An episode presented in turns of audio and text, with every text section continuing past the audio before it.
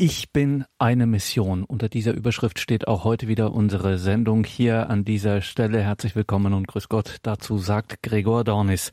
Das 13. Symposium in Fallenda. Ich bin eine Mission fand im März 2019 große Beachtung. 180 Teilnehmer hatten sich zu diesem Symposium eingefunden. Mission, dieses brandaktuelle Thema, das in aller Munde ist, wurde hier hochkarätig besetzt diskutiert. Unter anderem war einer der renommiertesten Exegeten unserer Zeit, neutestamentlichen Exegeten, also eines wissenschaftlichen Auslegers des Neuen Testaments, geladen, Professor Thomas Söding von der Ruhr-Universität in Bochum. Mission von Angesicht zu Angesicht. So der Titel seines Vortrags. Er hat natürlich in die Heilige Schrift geschaut. Die Bibel, die, wie Thomas Söding sagte, keine Blaupause ist, an der man Mission entwickeln kann, sondern, so Söding, bedürfe es vielmehr eines Glaubens im Vertrauen zum Du. Mission muss face to face erfolgen.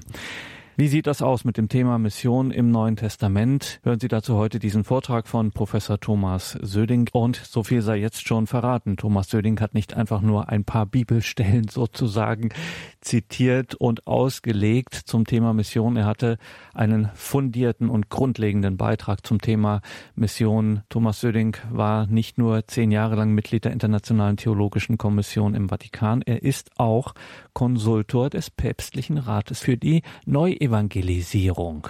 Also kompetent auf ganzer Linie. Mission von Angesicht zu Angesicht. Professor Thomas Söding.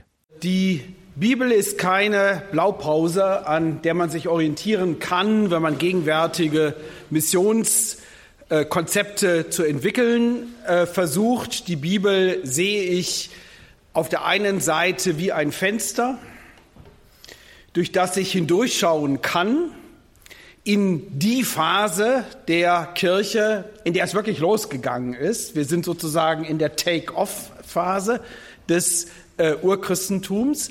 Diese enorme, völlig überraschende Bewegung hatte Gründe, hatte Ursachen, hatte auch Widerstände, die überwunden werden äh, mussten. Die zu beschreiben, das ist eine der wichtigsten Aufgaben der Exegese. Die Bibel ist aber nicht nur ein Fenster, durch das man in eine ferne Vergangenheit schauen kann, sondern die Bibel soll auch wie ein Spiegel dienen, in dem die eigene Person, die eigene Situation, die eigene Mission betrachtet werden kann. Freilich nicht, weil ich jetzt irgendeine Form von Narzissmus das Wort reden wollte, sondern weil dieser Spiegel so gebaut ist, dass ich mich selbst dass wir uns selbst in Dimensionen wiederfinden können, die weiter sind als unsere Handlungs- und Denk- und Gebetshorizonte. Und wenn das gelingt, dann entsteht etwas, was Lebendigkeit verursacht. Und das genau ist das Ziel, um dessen Willen die Bibel überhaupt geschrieben worden ist. Ich beginne mit Perspektiven des Glaubens. Ohne Mission gäbe es die Kirche nicht. Wer zu ihr gehört, das entscheidet sich nicht an der Herkunft, nicht an einem Beruf, nicht an Erfolg, Prestige oder Macht. Es entscheidet sich am Glauben. Für die griechische und römische Umwelt wäre es unsinnig, Religion mit Glauben in Verbindung zu bringen. Religion hat mit Loyalität zu tun und mit Praxis. Cicero, der römische Denker, Anwalt, Schriftsteller, Politiker, Cicero nennt sie Pietas. Für das Urchristentum aber ist die Orientierung am Glauben wesentlich. Diese Glaubensorientierung ist durch Jesus vorgegeben, der nach dem Markus-Evangelium seine öffentliche Verkündigung mit dem Ruf zur Umkehr und zum Glauben beginnt, weil die Zeit erfüllt und Gottes Herrschaft nahegekommen ist.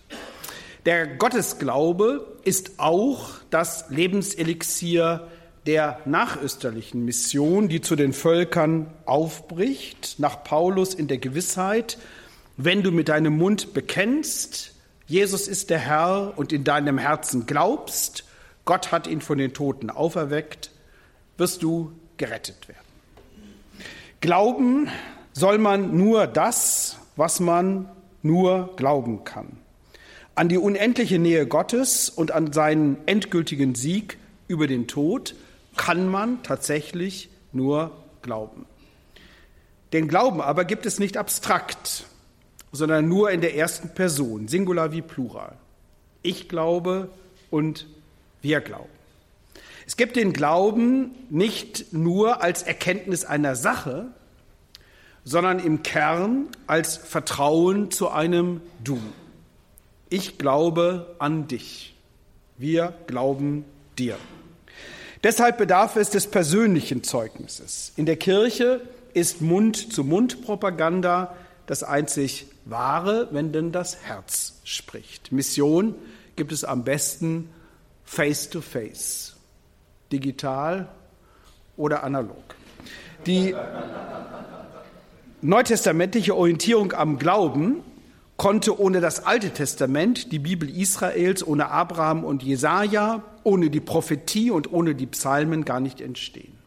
An Schlüsselstellen bezieht sich das Neue Testament auf die Glaubenserfahrungen Israels zurück, um zu verstehen, was Glaube ist und weshalb er das ganze Leben wie die ganze Kirche erfüllt. Spezifisch ist allerdings, dass durch den Glauben und die Taufe die Gotteskindschaft realisiert wird, während die Beschneidung nicht als Conditio sine qua non der Zugehörigkeit zum Gottesvolk der Abrahams Kinder gesehen wird, sondern, wie Paulus es im Römerbrief dann formuliert, als Siegel der Glaubensgerechtigkeit, das Judenchristen angemessen ist, Heidenchristen aber nicht. Ohne die Glaubensperspektive wäre es nicht möglich gewesen, die Grenzen zu überschreiten, die zwischen Juden und Heiden gezogen worden sind, aber auch zwischen Völkern und Stämmen, Geschlechtern und Generationen, Religionen und Regionen, sozialen Rollen und kulturellen Mustern.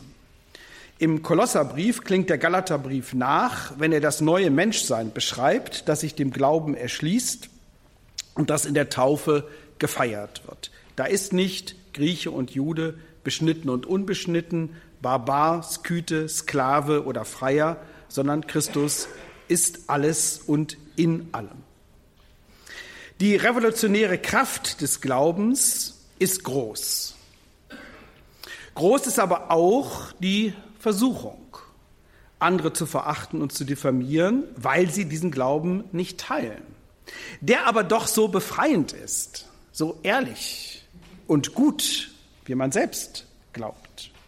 Diese Versuchung kann nur bestanden werden, wenn die Freiheit des Glaubens nicht verspielt wird, die in der Gnade Gottes begründet ist. Die Mission als Projekt des Glaubens muss um diese Versuchung wissen und kann deshalb nur die Option der Freiheit wählen. Sie ist in der Antike gegen den Anpassungsdruck der Gesellschaft, besonders der Familien, durchzusetzen die Gefahr der Diskriminierung und Marginalisierung vor Augen. Die Freiheit des Glaubens ist aber auch von innen bedroht durch Übereifer.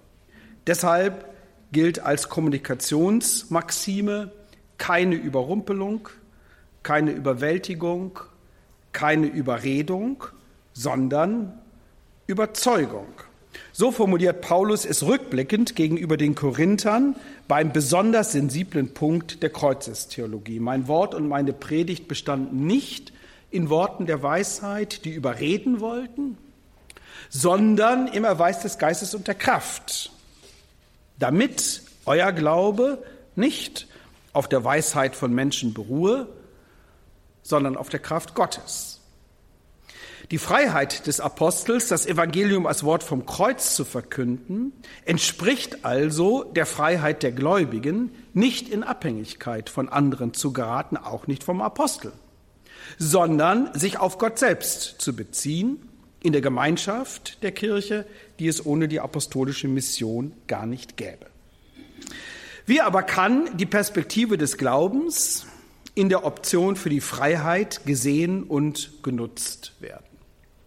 Ich versuche drei Eckpunkte einer Antwort zu markieren. Erstens die Einsicht in das Geheimnis Gottes, das Jesus Christus offenbart. Zweitens das Interesse an den anderen Menschen, die ihr Leben führen. Und drittens die Wahrnehmung der Situation, in der alle leben, diejenigen, die das Evangelium verkünden und diejenigen, die es hören sollen, auf dass sie Gott glauben. Wer nach den enormen und überraschenden Erfolgsbedingungen der urchristlichen Mission fragt, bekommt häufig Antworten, die profan klingen. Die gemeinsame Sprache des Volksgriechischen, die vergleichsweise gute Infrastruktur des Imperium Romanum, der Verzicht auf die Beschneidung, die Liberalisierung der Speisegebote, die Bildung sozial heterogener und sozial engagierter Gemeinden. All diese Faktoren spielten eine wichtige Rolle. Sie konnten aber nur genutzt werden, weil sie sich aus dem Evangelium selbst herleiten, werde es an der Verkündigung Jesu Christi oder werde es an seiner Auferweckung von den Toten festgemacht. So also erstens das Ja zu Gott und das Nein zu allen Ideologien. In Israel ist die Fähigkeit entwickelt worden, Gott von den Göttern zu unterscheiden. Das Bilderverbot hält die radikale Differenz fest. So sehr es gilt, den einen Gott zu lieben, so unmöglich soll es Israel sein, viele Götter zu verehren, Götzen, wie sie abschätzig genannt werden, Idole, wie es in der griechischen Fassung des, der zehn Gebote steht. Zum Monotheismus gehört von Anfang an Ideologiekritik. Am schärfsten wird sie bei den Propheten dort, wo zwar dem Namen nach der eine Gott angerufen wird, der einzige Herr, de facto aber Gott so aufs Podest gestellt wird, als wäre er ein Götze, ein Idol, ein Baal. Hosea ist besonders hellsichtig und scharf in dieser Kritik. Gott dient dann der Legitimation des eigenen Status oder anders formuliert, Gott selbst wird zur Ideologie. Die urchristliche Mission greift dieses Glaubenswissen auf, das Erschrecken über die Versuchung, Gott zum Idol zu machen und die Bitte an Gott, die Gläubigen nicht in diese Versuchung hineinzuführen. Auf dem Weg zu den Völkern und in der jungen Kirche wird beides virulent. Das Glück des Glaubensbekenntnisses und die Versuchung der Ideologie. Und zwar nicht fein säuberlich so verteilt, dass die Christen Glück gehabt haben, die Heiden aber der Versuchung erlegen, sondern so, dass die Anfechtung inmitten der Kirche und im Herzen des Gläubigen aufgespürt wird Während die große Entdeckung der Missionare darin besteht, dass Gott längst dort ist, wo sie mit der guten Nachricht hinkommen. Eine ganz eigene Sache ist ohne dies die Mission unter den Juden. Nach dem Apostelkonzil ist sie nicht Sache derjenigen Christen, die aus den Völkern stammen. Israel hat eine eigene Sendung. Gott steht treu zu seinem Volk, mit dem er einen Bund geschlossen hat. In der überflüssig scharfen Debatte, die Josef Ratzingers Communio-Artikel über die Berufung Israels und die Gnade Gottes ausgelöst hat, ist diese Option der Kirche noch einmal klargestellt worden. Der Raum der Mission, der von Paulus und all denen eröffnet wird, die sich auf ihn berufen, wenn sie Jesus Christus verkünden, ist die Welt der Völker, die ihre eigenen Götter verehren. Die Logik der universalen Mission ist die Konsequenz des Monotheismus. So fragt Paulus im Römerbrief rhetorisch, ist Gott nur der Gott der Juden, nicht auch der Heiden? Und er antwortet, ja, auch der Heiden. In dieser Erkenntnis stimmt er mit der Prophetie Israels überein, zieht aber die Konsequenz aufzubrechen, um den Glauben an Gott, der die Erkenntnis Gottes ermöglicht, so weit wie möglich zu verbreiten. Nach seinem eigenen Bekunden hat ihn zu diesem universalen Projekt keine abstrakte Gottesidee geführt, sondern das Antlitz Jesu Christi selbst, das Gott, wie der Apostel im Galaterbrief schreibt, in ihm offenbart hat. Paulus wusste sich selbst von Gott angeschaut, mit den Augen Jesu. Deshalb treibt er Mission von Angesicht zu Angesicht. Im zweiten Korintherbrief hat er diese Mystik der Mission so ausgedrückt. Gott, der aus der Finsternis sprach, es werde Licht, ist aufgeleuchtet in unseren Herzen, auf dass es leuchte zur Erkenntnis des Glanzes Gottes auf dem Antlitz Jesu Christi. Der Apostel also strahlt die Begeisterung aus, die Jesus Christus bei ihm ausgelöst hat. Und diejenigen, die sie reflektieren, werden ihrerseits als Erleuchtete zum Strahlen gebracht. Das ist der Ansatz der paulinischen Mission von Angesicht zu Angesicht. Der Glaube an den einen Gott ist eine Befreiung. Der Neuzeit, die mit Odo Marquardt das Lob des Polytheismus singt und mit Hans Blumenberg die Legitimität der Neuzeit an der Befreiung vom Dogma misst, kommt diese Verbindung merkwürdig vor, weil es nahe zu liegen scheint, viele Götter mit vielen Wahlmöglichkeiten zu verbinden. Doch diese moderne Korrelation ist eine Illusion. Tatsächlich führt der Monotheismus einerseits zu einer rituellen Entlastung, wie mit dem Soziologen Helmut Schelsky gesagt werden darf, weil die Liturgie eine klare Adresse hat und nicht die Konkurrenz von Göttern zu befürchten braucht, die sich vernachlässigt fühlen könnten, wenn eine andere verehrt wird. Andererseits verbindet der Monotheismus Religion und Ethik. Wenn Gott nicht der unbewegte Beweger ist, zu dem kein menschlicher Zugang möglich ist, sondern der Vater, der Schöpfer des Himmels und der Erde, der Herr aller Menschen. Die Antike kennt viel Religion, aber keine Religion mit Ethos. Wie das Christentum denkt in der Antike nur das Judentum, dem Jesus selbst zugehört, was Paulus heilsgeschichtlich reflektiert. Im Galaterbrief bekennt er deswegen, Christus hat uns zur Freiheit befreit und erinnert die Gemeindemitglieder, ihr seid zur Freiheit berufen. Die Freiheit erweist sich, so Paulus, in der Liebe, die das Gesetz erfüllt. Sie ist eine Gabe, die zur Aufgabe wird. Diese Befreiung ergibt sich, das ist meine These, aus einer doppelten Bejahung. Das erste Ja spricht Gott zum Leben der Menschen, zu den Verheißungen Israels, zur Erlösung der Welt. Dem muss das zweite Ja entsprechen, das der Menschen, die Gottes Ja hören, es auf sich beziehen und es mitsprechen.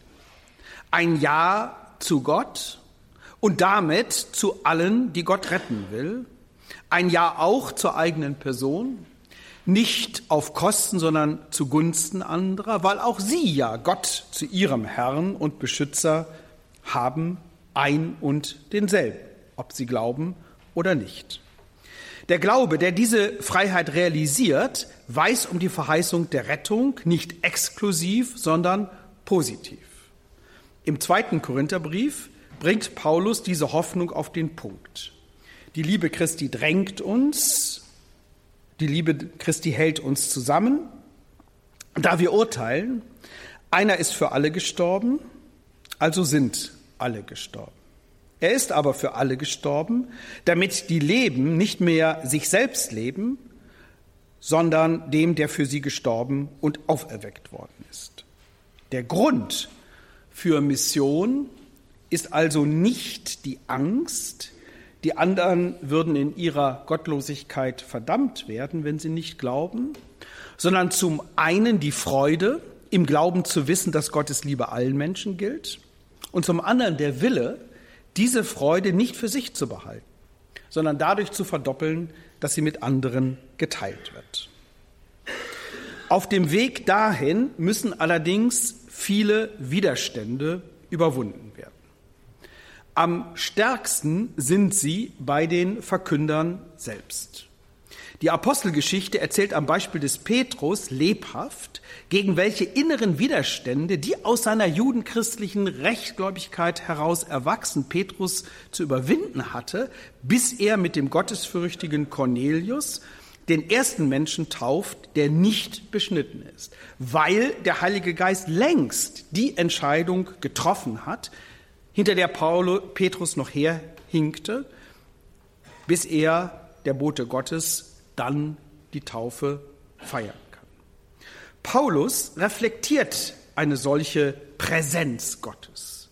Im Römerbrief führt er im stillschweigenden, aber lehrreichen Gespräch mit der Philosophie seiner Zeit das Gewissen als die Stimme Gottes ein, die auch diejenigen hören, die das Gesetz nicht kennen und sich insofern, das Wort steht im griechischen Text, zur Autonomie gerufen wissen, als insofern, als sie sich nach dem Maßstab richten müssen, den sie sich selbst als Gottes Geschöpfe geben können, da sie ja von Gott angeredet sind und ein Herz haben, in dem sie wissen, was gut und böse ist. Nach der Apostelgeschichte agiert Paulus als theologischer Aufklärer. Den Lykaoniern, die ihn und Barnabas, bloß weil sie einen Menschen geheilt haben, gleich zu Göttern machen wollen, erklärt er, wir sind leidende Menschen wie ihr, um sie dann von den Stieropfern abzubringen, die sie vorbereitet haben, und mit dem lebendigen Gott bekannt zu machen, der in den vergangenen Zeiten alle Völker ihre Wege ziehen ließ und sich doch nicht ohne Zeugnis gelassen hat. Er tat Gutes, gab euch vom Himmel her Regen und fruchtbare Zeiten, er erfüllte eure Herzen mit Nahrung und Freude. Die Argumentation ist mit der stoischen Theologie der Zeit, also einer führenden Wissenschaft der damaligen Zeit, kompatibel und mit der jüdisch-hellenistischen Proselytentheologie verwandt. Sie befreit die Menschen vom Zwang, den Göttern opfern zu müssen, um sie gnädig zu stimmen. Sie sagt ihnen zu, dass sie nicht ängstlich auf einer Reise der Götter zu ihnen warten müssen, sondern dass Gott ihnen immer nah und gewogen ist, was sie am besten daran erkennen könnten, dass sie überhaupt leben. Auf dem Areopag in Athen platziert Lukas die philosophische Variante der griechischen Theologie inmitten der vielen Götter, so Paulus. Nach Lukas verehren die Athener den einen Gott mit der Altarinschrift Agnosto Theo, dem unbekannten Gott, bekennen sie sogar, Gott nicht zu kennen. Davon brauchen sie nichts aufzugeben wenn sie glauben, dass er nicht nur die Welt in seinen Händen hält und alle Menschen leben lässt, sondern auch Jesus von den Toten auferweckt hat. Dass nur nach der Apostelgeschichte wenige dieser Predigt Glauben schenken, von Dionysios, Damaris und einigen anderen abgesehen, das zeigt, wie unglaublich gut diese Botschaft ist. Jesus hat mit seinen Gleichnissen Lebensgeschichten von Menschen erzählt, um die Spuren Gottes in ihrem Alltag lesen zu lassen. Er hat Kranke geheilt, um Hoffnung auf umfassendes Heil zu machen.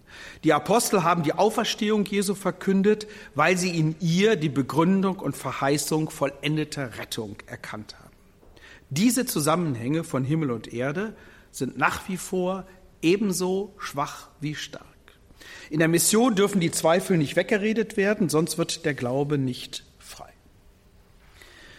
Zweitens, das Ja zum anderen und das Nein zu allen Vereinnahmungen. Auf die Frage nach dem größten Gebot antwortet Jesus mit der Torah, du sollst Gott lieben und deinen Nächsten wie dich selbst. Nach Markus erzielt Jesus darin Übereinkunft mit einem verständigen Schriftgelehrten, der nicht weit vom Reich Gottes ist, auch wenn er Jesus nicht nachfolgt. Nach Lukas fragt der Gesetzeskundige, mit dem Jesus sich auseinandersetzt, wer ist denn mein Nächster? Und Jesus antwortet mit dem Beispiel des barmherzigen Samariters, der sich als Nächster des Verletzten am Wegesrande erweist. Dass Gottes Liebe ohne Nächstenliebe unmöglich ist, das ergibt sich aus der Liebe Gottes selbst. Dass Nächstenliebe ohne Gottes Liebe möglich ist, das muss anerkennen und darf wertschätzen, wer sich auf Missionsreise begibt. Aber wer Gott liebt, weiß, dass der Nächste am liebsten als er selbst geliebt wird, wenn er als derjenige bejaht wird, den Gott liebt. Denn dann wird nicht nur sein Leben, sondern auch sein Heil bejaht, das Gott wirkt im Diesseits wie im Jenseits.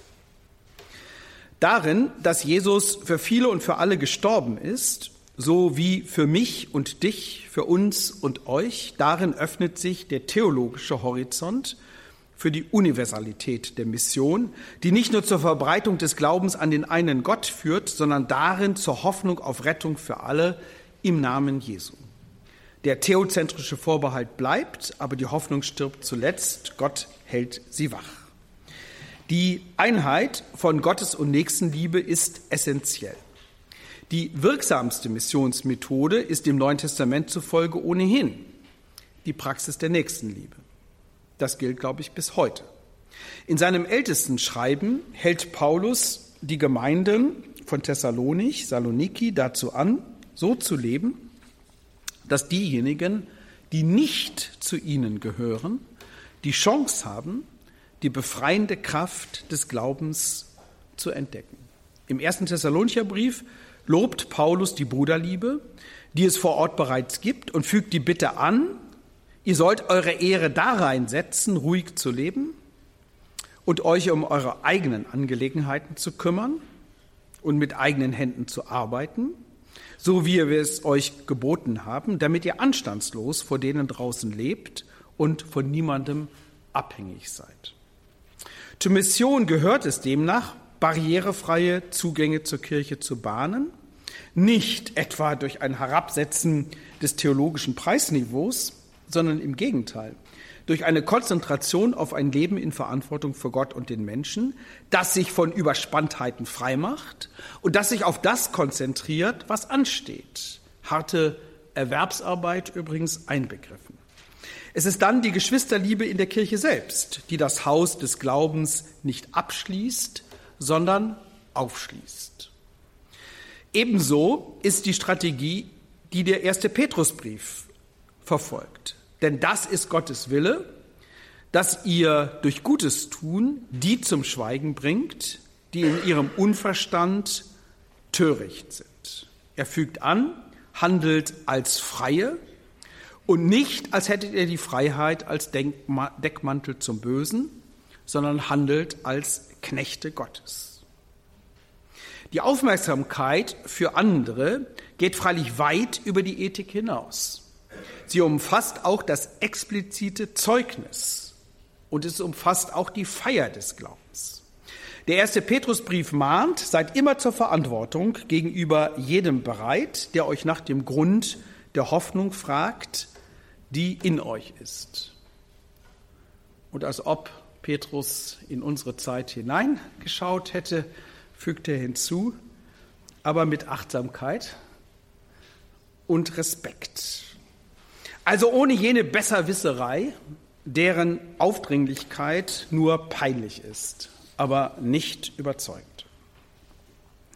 In seiner Diskussion über die Bedeutung der Charismen hat Paulus im ersten Korintherbrief einen Hausgottesdienst vor Augen, an dem offenbar durch Freunde mitgebracht auch Ungläubige und Unkundige, auf Griechisch heißt das Idioten,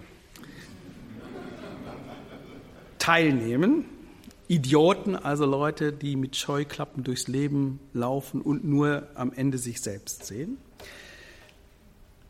Wenn also die ganze Gemeinde in eins zusammenkommt und alle in Zungen reden, es kommen aber Unkundige und Ungläubige herein.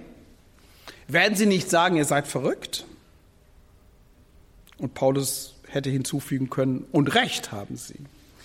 Wenn aber alle prophetisch reden und es kommt ein Unkundiger oder Ungläubiger herein, wird er von allen geprüft und von allen beurteilt. Das Verborgene seines Herzens wird offenbar und so wird er auf sein Angesicht fallen und verkünden, wahrhaftig, Gott ist mitten unter euch. Die missionarische Kraft des urchristlichen Gottesdienstes ist ohnehin kaum zu überschätzen. Paulus macht die Verständlichkeit durch Prophetie zum Qualitätskriterium. und deutet das Verstehen als Wahrnehmung des Spirits, der in der Feier zu spüren sein soll, nämlich die Gegenwart Gottes selbst. Was Paulus zitiert, das gehört zu den allergrößten Hoffnungen Israels, nämlich die Völkerwallfahrt zum Zion am Ende aller Zeiten und deren Ergebnis und seine nicht ganz bescheidene These lautet, der Zion ist in Korinth und die Völkerwallfahrt kann an jedem Sonntag stattfinden, wenn der Gottesdienst so gefeiert wird und an jedem Alltag natürlich auch. Die Voraussetzung, dass Ethos, Logos und Ritus die Schnittstellen einer Mission bilden, die das Ja zu Gott mit dem Ja zum anderen verknüpft, ohne zu vereinnahmen, ist weitreichend, aber sie ist theologisch essentiell. Die Strategie, durch die Ethik des Glaubens zu überzeugen, setzt starke Gemeinsamkeiten, nicht nur mit der jüdischen, sondern auch mit der paganen Umwelt voraus und eine moralische Ambition, die sich nicht in einer Nische versteckt, sondern darauf setzt, dass sie anschlussfähig ist. Das Vertrauen, eine vernünftige Apologie der Hoffnung zustande zu bringen, die weder übergriffig noch unterwürfig ist, sondern eine Kommunikation auf Augenhöhe betreibt, setzt eine Vernunft voraus, deren Wahrheit zu erkennen nicht exklusiv an den Christusglauben gebunden ist, auch wenn der Glaube viel zu denken gibt. Die Verantwortung, Gottesdienst so zu feiern, dass nicht nur Insider, sondern auch Outsider angesprochen werden, ist in der Überzeugung begründet, dass Gott in allen Sprachen dieser Welt gleichermaßen verkündet und verehrt werden kann, nicht nur in denen, die durch eine lange christliche Schulung gepflegt werden. Aus demselben Grund ist die diakonische, kerygmatische und liturgische Mission der Freiheit verpflichtet. Nicht nur der eigenen, sondern auch der Freiheit der anderen. Es kann ethische Koalitionen und wechselseitiges Lernen zwischen Gläubigen und Ungläubigen geben, vernünftige Diskussionen ebenso, respektvollen Kulturaustausch nicht weniger. Weder in der christlichen Ethik noch in der Philosophie und der Liturgie ist die Vereinnahmung der anderen angesagt. In der Diakonie werden ja nicht Proselyten gemacht, sondern Menschen gepflegt, erzogen, gefördert, unterstützt, ermutigt, die ihr eigenes Leben führen sollen. Im Diskurs wird deutlich, dass Glaube eben Glaube ist und nicht in Wissenschaft überführt werden kann, so wie umgekehrt Wissenschaftsgläubigkeit eine Ideologie unserer Tage ist. Im Gottesdienst sind die anderen nicht vergessen. Es wird für sie gebetet, aber so, dass sie den Weg finden, den Gott für sie vorgesehen hat, zu ihrem Besten. In der Eucharistie wird dankbar vergegenwärtigt, dass Jesus auch für sie gestorben ist. Der Friede, der, so Gott will, von der Liturgie ausstrahlt, soll auch denen zuteil werden, die nicht mitgefeiert haben. Für diese Freiheit des Glaubens gibt es im Urchristentum viele Vorbilder, gerade weil der Missionseifer groß war. Jesus widerspricht seinen Jüngern, weil sie einem fremden Wundertäter verbieten wollen, in Jesu Namen zu wirken. Wer nicht gegen uns ist, ist für uns. Leider Gottes ist die andere Variante etwas populärer. Später akzeptiert er, dass der Reiche ihm nicht folgt, weil er an seinem Besitz klebt, obwohl er alle Gebote von Jugend auf befolgt hat. Jesu Nachfolgeruf wäre nicht glaubwürdig, wenn Jesus diese Verweigerung nicht hinnehme. Paulus hat nach der Apostelgeschichte Freunde, die weder jüdisch noch christlich sind, aber einflussreich und hilfreich, empathisch und sympathisch, ohne dass von Missionsversuchen oder Erfolgen des Paulus die Rede wäre. Auf Malta genießt er die Gastfreundschaft des Inselchefs Publius und heilt dessen Vater, ohne nach der Taufe zu fragen. Mission klammert nicht, sondern befreit.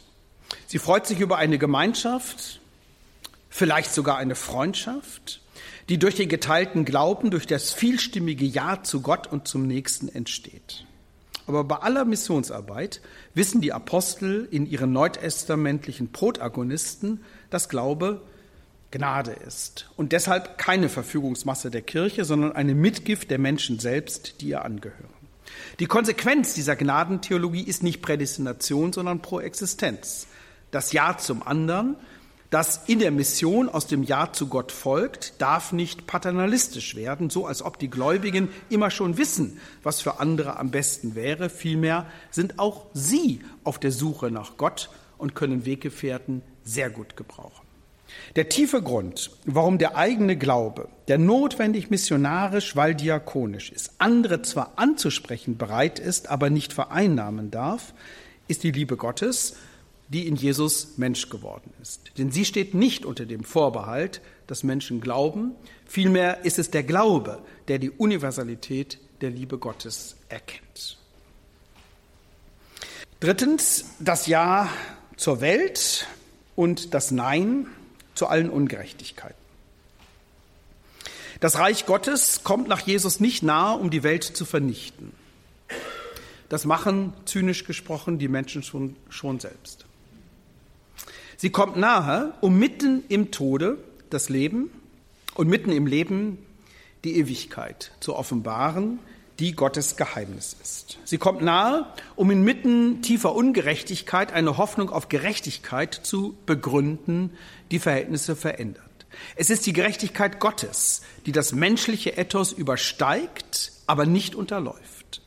Mit der sozialethischen Perspektive wird der Missionstheologie ein Feld eröffnet, das zwar für die Schnittmengen und Schnittstellen zwischen Kirche und Welt zentral ist, aber bislang nicht durchweg unter dem Aspekt der Glaubenskommunikation bearbeitet worden ist. Für diesen Ausfall gibt es meiner Wahrnehmung nach zwei systematische Gründe. Der eine besteht darin, dass sich die christliche Sozialethik gerne und nicht ganz ohne Gründe auf Kategorien und Kriterien bezieht, die nicht spezifisch christlich, sondern genuin universalethisch sind oder sein sollen. Für dieses Konzept gibt es Gründe, die aber die Frage nach der sozialen Sensibilität des Glaubens unbeantwortet lassen, und zwar nicht nur hinsichtlich der Motivation, etwas als gut und richtig Erkanntes auch tatsächlich zu tun, sondern auch durchaus hinsichtlich der Erkenntnis dessen, was richtig und gut ist wobei der Glaube die Ethik weder konditioniert noch dominiert, wohl aber transzendiert und genau dadurch orientiert. Ethik ist sozusagen auch nur Ethik. Das ist eine entscheidende Befreiungstat, dies zu reflektieren. Der andere Grund entsteht, wenn Mission auf die Vermittlung von Glaubensinhalten und Glaubenspraktiken reduziert ist, die innerkirchlich fokussiert werden, aber den Weltdienst, wie es traditionell heißt, nur als Konsequenz, nicht auch als Essenz des Christseins begreifen. Im gleichen Maße wird relativiert, dass Mission eine Lerngeschichte ist, und zwar nicht nur für die Adressatinnen und Adressaten, sondern auch für die Missionarinnen und Missionare. Sie lernen, wenn sie sich aufmachen, neue, möglichst effektive Techniken der Kommunikation dessen, wovon sie überzeugt sind, besser kennen, aber das wäre bei weitem nicht genug. Sie lernen im Kontakt mit anderen auch sich selbst und die Botschaft besser kennen. Denn die Welt, in der und in die sie sich bewegen, ist nicht, wie die Griechen sagen, Chaos, sondern Kosmos. Die Welt hat einen eigenen Zugang zu Gott. Sie hat auch genuine Probleme. Mit den Augen der Bibel gesehen verdient die Welt Kritik aber nicht Arroganz oder Verachtung, sondern Empathie, Solidarität und Kommunikation. Wo es an dieser Einstellung hapert, herrscht ein kruder Manichäismus, der die Probleme stets außerhalb und die Lösungen immer schon innerhalb der Kirche verortet. Hätte das Urchristentum so gedacht, hätte es weder von der Seele sprechen können, noch vom Gewissen, weder von der Kirche als Leib Christi, noch vom Charakter und vom Wesen der Hypostase Jesu. Es war weniger die antike Religion als vielmehr die antike Philosophie, die sich, der sich diese Innovationen verdanken, die echte Bereicherungen biblischer Theologie sind. Entscheidend ist also die Standortbestimmung der Kirche. Das Johannesevangelium nimmt sie in einer Weise vor, die so elementar und dialektisch ist, wie man es sich nur wünschen kann. Im hohepriesterlichen Gebet Johannes 17 bittet Jesus erst für sich, dann für seine Jünger und schließlich für diejenigen, die durch ihr Wort an dich glauben, damit die Welt erkennt, dass du mich gesandt hast. Die Jünger und alle, die es sein werden, werden in ihrem Glauben durch ihren Weltbezug definiert, dem der Gottesbezug vorhergeht. Die erste Ortsangabe des Gebetes lautet, die Jünger sind in der Welt. Die zweite, sie sind nicht von der Welt. Beide Angaben gehören zusammen. Beide sind christologisch geprägt. Jesus ist nicht von der Welt, sondern von Gott gesandt. Er ist Zeit seines Lebens in der Welt als inkarniertes Wort Gottes. Die Welt ist bei Johannes die Schöpfung, die Gott ins Leben ruft, aber auch der Ort der Verhärtung, für den er nicht beten zu wollen erklärt, weil die Sünde keine Zukunft hat. Und genau darin ist die Welt das Objekt der unendlichen Liebe Gottes, der sogar seinen eigenen Sohn sendet, damit der Glaube entstehen kann, so wie es nach der irritierenden Negation auch in Johannes 17 am Schluss positiv heißt.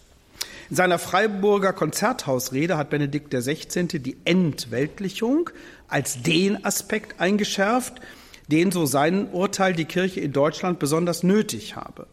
Ihm ging es aber nicht um eine Abwendung von der Welt, sondern um eine Differenzierung als Basis einer neuen Begegnung. Johannes hat zu seiner Zeit beides gleich stark gemacht. Die Kirche ist genauso rückhaltlos in der Welt, wie der Logos Fleisch geworden ist. Wenn nicht, dann, weil sie hinter Jesus zurückbleiben. Das heißt, sie muss sich voll und ganz auf die Bedingungen der Welt einlassen, ohne sich anzupassen.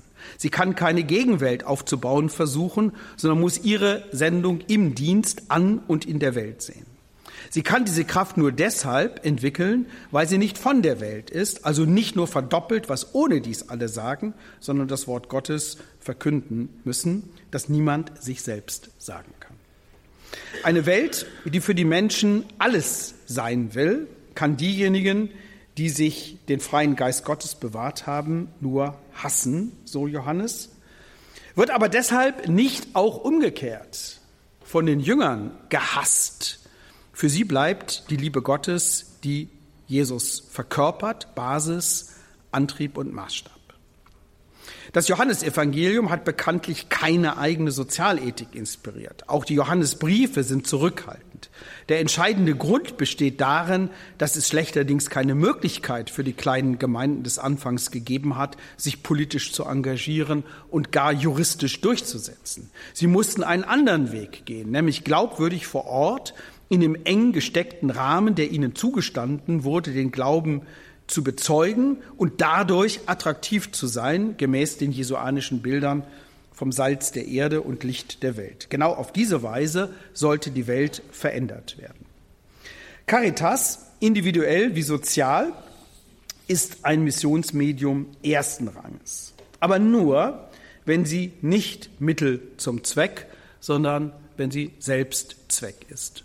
Andernfalls würde sie unter das Verdikt der Heuchelei fallen, das in der Bergpredigt scharf zum Ausdruck kommt.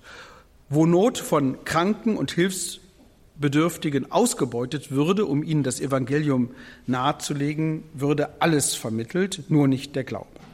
Es ist auch keineswegs so, dass nur diejenigen, die glauben, ohne Hintergedanken anderen helfen. Das ist auch nicht im Spiegel des Neuen Testaments so.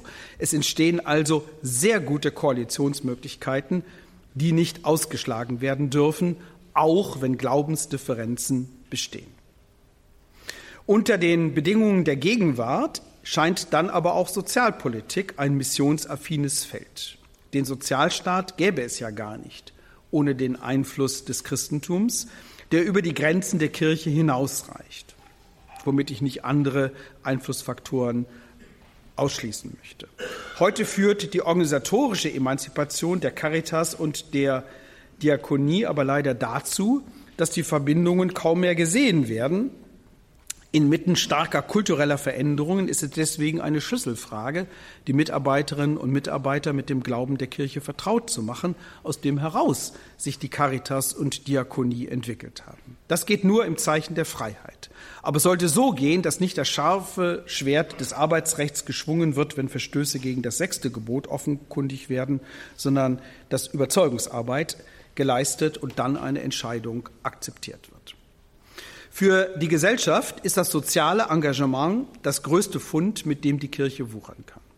Man braucht dieses Renommee nicht missionstheologisch zu verdächtigen. Von Anfang an hat die Praxis der Nächstenliebe ausgestrahlt und für Interesse, für Neugier, manchmal auch für Zustimmung gesorgt.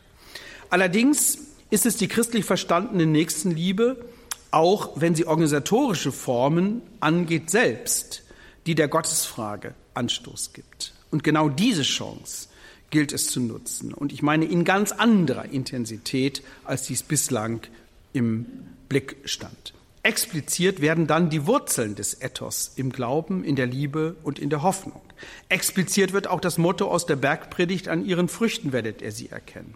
Die Glaubwürdigkeit der Kirche hängt entscheidend daran, wie ihr Tun und ihr Reden zusammenpassen. Darum ist es leider derzeit ja nicht zum Besten bestellt. Kommen wir zu einem ganz kurzen Schluss. Die Mission der Kirche. Im Moment scheint es fast absurd, von Mission reden zu wollen, weil die Kirche dabei ist, ihre Glaubwürdigkeit zu verspielen und weil sie durch ihr Handeln selbst zu einem Glaubensrisiko sondergleichen geworden ist. Gewissenserforschung, Selbstkritik, innere Mission, um es traditionell evangelisch zu sagen, sind nötig wie nie. Aber genau deshalb darf sich die Kirche jetzt nicht einigeln sondern muss Türen und Fenster öffnen. Sie muss nach draußen gehen, in die Welt. Sie muss die Fühler ausstrecken. Sie muss neugierig sein. Sie muss lernen wollen. Sie kann gar nicht zu viel in der Öffentlichkeit präsent sein. Und sie hat eines zu sagen, was niemand sonst sagen kann außerhalb der Welt der Religion. Sie hat von Gott zu sprechen. Und zwar von dem Gott, der in Jesus sein menschliches Antlitz gezeigt hat. Sie hat eine Mission. Die muss sie neu entdecken, die Formen müssen neu sein, die Inhalte auch, nicht um das biblische Zeugnis loszuwerden und irgendetwas anderes zu erfinden, das es ersetzen könnte, sondern um die Neuigkeit des Evangeliums selbst wieder zu entdecken und dann zu verbreiten. Mission ist keine Werbekampagne, Mission ist Exodus. Heraus aus der babylonischen Gefangenschaft, in die niemand anderes die Kirche hineingeführt hat als sie selbst. Hinaus in die Welt, die immer schon Gott gehört. Mission gibt es nur im Gespräch. Wer nichts zu sagen hat, sollte besser den Mund halten. Aber wer etwas zu sagen hat, kann andere nicht zutexten wollen, sondern muss ihn mit ihnen den Dialog führen. Mission als Dialog, das heißt einerseits zu erwarten, dass die anderen auch etwas Wesentliches zu sagen haben und sei es nur Kritik, Skepsis und Alternatives und heißt andererseits so vom eigenen Glauben zu reden, dass es überhaupt die Chance gibt, ihn verständlich zu machen und zu akzeptieren, wenn es nicht gelingt, das Ziel der Mission zu erreichen, nämlich den Glauben an den einen Gott zu verbreiten. Jesus hat es so vorgemacht die Apostel haben es unter Schwierigkeiten nachgemacht. Heute gilt es, diese Kunst der Kommunikation neu zu lernen, die mit den besten Gründen Mission genannt wird. Vielen Dank für Ihre Aufmerksamkeit.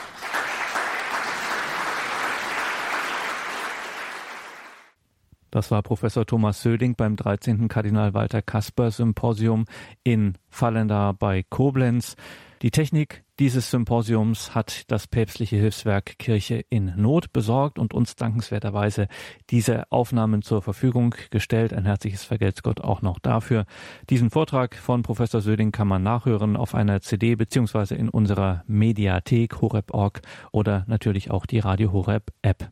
Danke Ihnen allen, liebe Hörerinnen und Hörer, fürs Dabeisein, für Ihre Verbundenheit mit unserer Arbeit, dass Sie das Ganze durch Ihre Gebete und durch Ihre Spenden überhaupt möglich machen, dass wir hier zusammen sind, dass wir beispielsweise dann um 21.40 Uhr später dann die Komplett, das Nachtgebet der Kirche beten können, dass wir hier die Heilige Messe übertragen können, dass wir Ihnen diese Vorträge, Beiträge, Sendungen präsentieren können. All das ist nur möglich, weil Sie für dieses Radio spenden. Wir haben keinerlei sonstige Einnahmen, wenn es nicht Ihre Geist geistliche und materielle Unterstützung gäbe, dann gäbe es auch Radio Horeb nicht, muss man immer wieder ganz deutlich sagen. Deswegen ein herzliches Vergelt's Gott allen Betern und allen Spendern. Mein Name ist Gregor Dornis. Ich darf mich an dieser Stelle von Ihnen verabschieden und wünsche Ihnen allen einen gesegneten Abend und eine behütete Nacht.